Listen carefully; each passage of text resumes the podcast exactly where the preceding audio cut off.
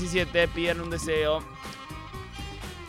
¿Qué pediste? No te puedo decir. No. Ah, te estaba haciendo Pero es una bastante trampa. obvio. Te estaba haciendo una trampa. ¿Sí? ¿Es bastante obvio? Y hoy. ¿Pedir lo mismo? No, pero la verdad que hoy, Dado el contexto. dado el contexto, context. Bueno, dado el contexto, que hoy es lunes, Ujú. hay eh, columna de eh, mi amiga Maro Amabile, también conocida como Piojinho. Piojinho. Piojinho Amabile. Sí, sabe cómo se dice piojo en portugués que lo mande. igual. Eh, Piojinho. Piojinho. Eh, hoy vamos a hablar, ya nos vamos a enterar de qué vamos a hablar, pero quería decir que todas las columnas de Maro Amabile, también conocidas como Todo Loco es Político, se encuentran en el canal de YouTube de la Radio Nacional Rocky. Eh, ahora sí, sin más presentaciones que esta, ¿de qué hablaremos hoy, querida Amabile? Vamos a hablar de la persona que inventó los dibujitos animados, algo que nos ha dado realmente muchísima felicidad. Muchísima. Precisamente es una persona que los inventó, y los inventó en este país. In the Argentine. In the Argentine. Eh, los dibujos animados. Eh. Culo más lindo. Ah, virome. Exactamente, la Verome, el mate, Gilda y los dibujos animados, Los carajo, mierda. Bueno, lo inventó un señor que nació en Italia, pero que vino a Argentina a los cuatro años, así que vamos a decir que es Argentina, porque la verdad que este suelo patrio le ha dado todo, que se llama Quirino o Quirino, acá no sé bien, Quirino Cristiani. Quirino Cristiani. Quirino Cristiani. Él llega a la Argentina en el 1900, con solo cuatro años, cuando su familia migra desde Italia, porque bueno, necesitaban trabajar, queremos trabajar y no había trabajo ahí. eh, y eh, bueno, él terminó siendo eh, caricaturista, director de animación argentina, argentino, perdón, y Perdón, ¿ya existía algo tal como caricaturista o él fue el primer caricaturista? no, eso no sé si existía ya. ah, no. Lo que sí te puedo de, decir de dibujo. Es que, claro, él inventó lo que es el dibujo animado, la- el dibujo Claro. en movimiento. Le sale decir, carica eh, ¿cómo es? Caricaturista, caricaturícemelo. Caricaturista, caricaturícemelo. Bien. Bien. Caricaturista, caricaturícemelo. Muy bueno. Muy bien. Aprobado. continúe.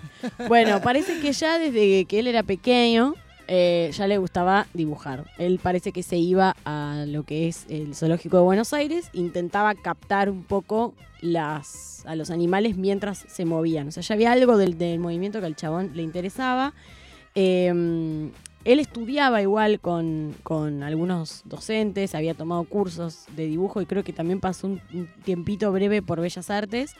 Eh, pero había- bueno, le embolaba un poco que lo hacían dibujar naturaleza muerta y esas cosas, entonces le atraía mucho la cuestión de la, de la cosa más desde el movimiento. Eh, sus padres querían que él fuera médico, pero no hubo caso, a él le atraía mucho. eh, Como todos los padres. Exactamente. Dicen que parece que vivía en Almagro, Mm. Mirá, que dibujaba Same. las paredes de la casa. Eh, esto lo, lo- lo cuenta su nieto, ¿no? Que, que a él le gustaba mucho ir al, al zoológico a dibujar. Bueno, a los 19 años, muy chiquitito, lo contrata otro italiano que se llamaba Federico Valle, que tenía un estudio de cine para dibujar caricaturas y eh, como incluirlas en los cortometrajes que hacía. Eh, entonces, bueno, ahí él empieza a idear la manera de, de poder meter una caricatura que se mueva. Él empieza a inventar la manera de lograr eso. Y lo logra. Eh, otra de las cosas que eran como también eh, flasheras o llamativas de su persona es que en 1915 el chabón era vegetariano, que es algo que hoy es La muy común, que- pero, Este puto. pero la verdad que en ese momento, claro, era, no se Perdón, perdón, pongo prejuicio eh, Sí, eh, jarro. al jarro. Y en el, y en el 1920 tendría, sí, 25 años, crearon en el Delta de Tigre con sus amigos una isla nudista. Ah, pero un capo. Amo. Giuliani. ¿Cómo era? Giuliani. No, Quirino. Quirino. Quirino Cristiani. Bueno, en 1916, o sea, eh, tenía 20 años, hace su primer corto. A todo esto, él, los cortos que va a hacer, van a ser sobre, y, y los largometrajes también, van a ser sobre como caricaturas políticas. Que es loco pensar un dibujito animado de corte político. Em, bueno, en ese momento quien estaba en el gobierno era Irigoyen. Y eh, era un corto que duraba un minuto, que lo pasaban mucho en los cines, como entre película y película. Eh, parece que, bueno, en ese momento Irigoyen había intervenido en la provincia de, de Buenos Aires porque había tenido un problema con el gobernador de ese momento, que era Marcelino Ugarte. Y eh, Ugarte era un señor muy bajito, parece que medía un metro cincuenta, que siempre iba vestido con levita, una galera muy alta y como unos tacos para parecer un poco más alto.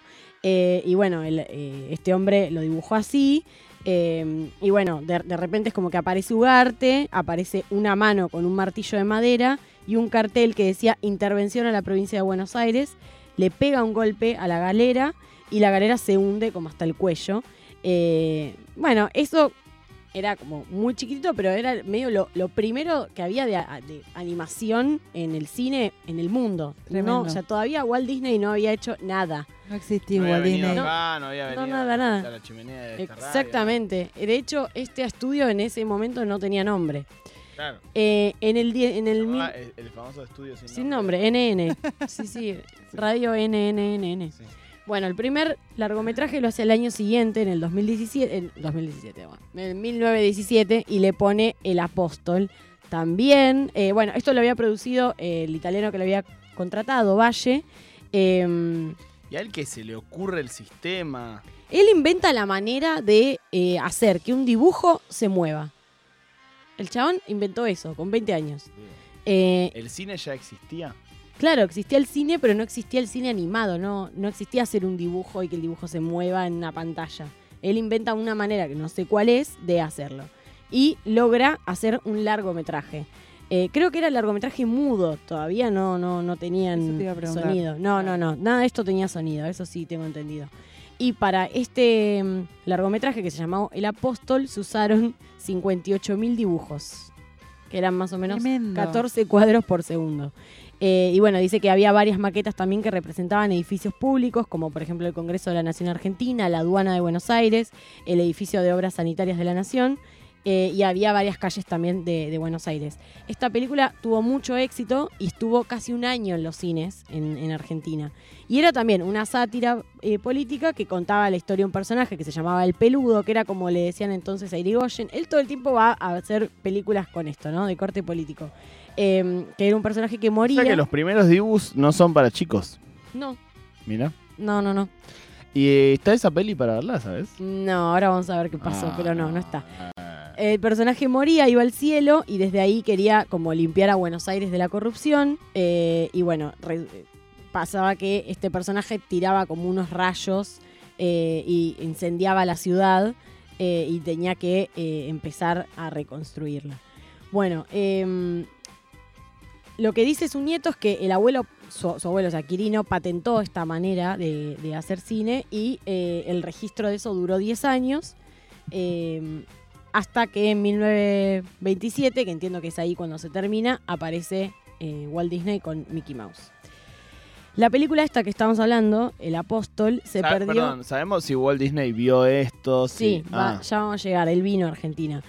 Esta película, me preguntaba, se perdió en un incendio en 1926. No. De hecho, muchas de las películas que hizo él se prendieron fuego y por eso no están. De hecho, es como un personaje muy olvidado, lamentablemente. Bueno, en 1918 hace otro largometraje eh, que era como con, con un, un- se llamaba Sin dejar rastros y había una, una referencia a algo que había ocurrido en la Primera Guerra Mundial, que igual en ese momento, en el momento en el que la estrena, todavía estaba la Primera Guerra Mundial. Eh, y no sé bien, creo que hay algo en donde eh, hace un chiste o una mención a un suceso relativo a una cuestión de Alemania. Eso no gustó y parece que la película estuvo pocos días en cartel y la sacaron.